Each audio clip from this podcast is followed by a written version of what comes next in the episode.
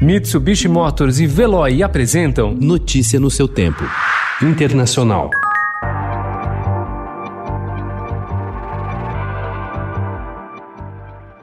O presidente venezuelano Nicolás Maduro vem enfrentando a pandemia como qualquer ameaça interna ao seu governo, mobilizando contra ela seu aparato de segurança repressivo. O governo está acusando pessoas que podem ter entrado em contato com o vírus de serem bioterroristas e pedindo que eles sejam denunciados pelos vizinhos. Também está prendendo e intimando médicos e especialistas que questionam as políticas do regime chavista.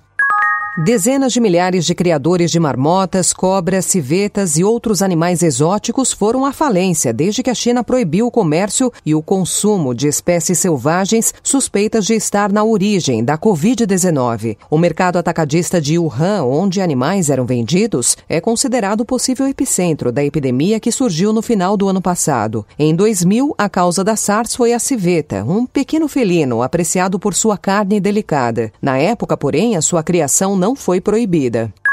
A noite mais esperada da Convenção Democrata foi marcada pelas duras críticas ao presidente Donald Trump, feitas pela senadora Kamala Harris, vice na chapa de Joe Biden, e pelo ex-presidente Barack Obama. Em um dos discursos mais contundentes contra o republicano, desde que deixou a Casa Branca, Obama disse que Trump nunca sentiu o peso do cargo e tratou a presidência como se fosse um reality show para ganhar atenção. For close to four years now, he has shown no interest in putting in the work. No interest in treating the presidency as anything but one more reality show that he can use to get the attention he craves.